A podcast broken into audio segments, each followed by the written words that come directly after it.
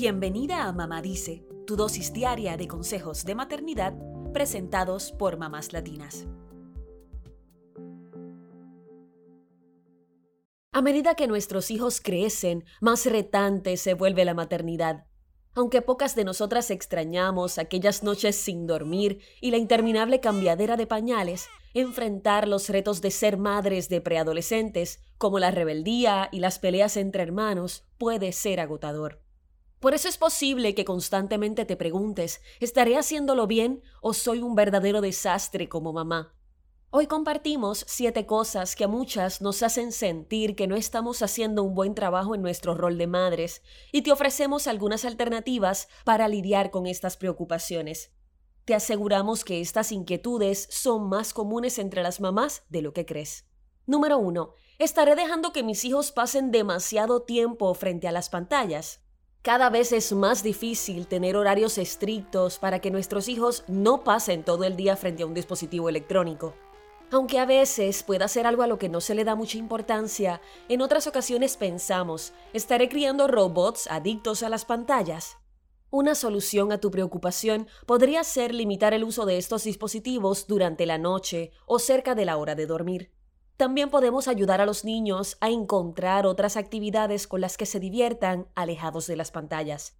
Número 2. Les estaré enseñando a ser lo suficientemente responsables. A veces nos preguntamos si les estamos dando a nuestros hijos las herramientas necesarias para enfrentar los retos de la vida. Pero la verdad es que la vida es un camino de altibajos y no hay forma de prepararse para todos los desafíos. Entonces, ¿cómo lidiar con esta inquietud? Asegúrate de que tus hijos realicen tareas en el hogar que vayan acorde a su edad. Si están todavía muy pequeños, pueden recoger sus juguetes y a medida que crecen pueden asumir tareas de limpieza, ayudarte a guardar y organizar su ropa y más. No te sientas como la mala de la película, pues con esto les estarás ayudando a ser más independientes. Número 3. ¿Estaré siendo demasiado egoísta con mi tiempo? Aunque es importante que los niños sepan que las mamás también necesitamos nuestro tiempo, a veces nos podemos sentir como si los ignoráramos o que no pasamos suficiente tiempo juntos. Sin embargo, necesitamos esos ratos para hacer ejercicios, ver amigos y hasta tener citas si eres madre soltera. Recuerda, no es egoísta que tú seas tu prioridad. Deja la culpa a un lado. Número 4. Estaré atendiendo sus necesidades emocionales y de salud mental. Cuanto más crecen los niños, más nos preocupamos por su salud mental y más conscientes somos de que debemos prestarle mucha atención. Algunas formas de apoyar a tus hijos en este aspecto es creando una estructura y una rutina que incluya comidas saludables y tiempo de sueño adecuado. Si notas algo raro, habla con ellos, escúchalos sin juzgarlos y busca ayuda profesional si es necesario. Número 5. Les estaré enseñando hábitos saludables. No es sino hasta años recientes que muchas de nosotras aprendimos lo que es la comida saludable y la importancia de cuidar nuestro cuerpo y nuestra mente. Y puede ser que te preguntes si estás haciendo lo suficiente para que tus hijos adopten este tipo de hábitos saludables. Como siempre decimos, los niños aprenden con el ejemplo, así que si ven que tú tienes hábitos saludables, querrán copiarlos de ti. Involúcralos en la cocina y enséñales recetas saludables. Además, realicen actividades físicas juntos que sean divertidas y que les ayuden a conectar. Número 6. Soy un buen modelo de relaciones saludables. Seas madre soltera o con pareja, siempre se tiene esa espinita de pensar si transmitimos un buen ejemplo a nuestros hijos sobre las relaciones saludables.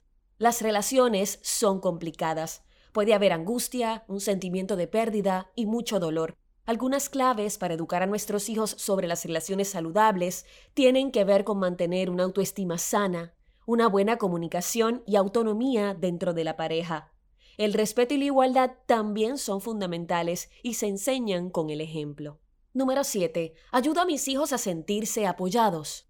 Si bien queremos que nuestros hijos se sientan independientes y que no tengan que recibir ayuda en todo lo que hacen, a veces se siente como una línea fina y no sabemos si debemos hacer más por ellos.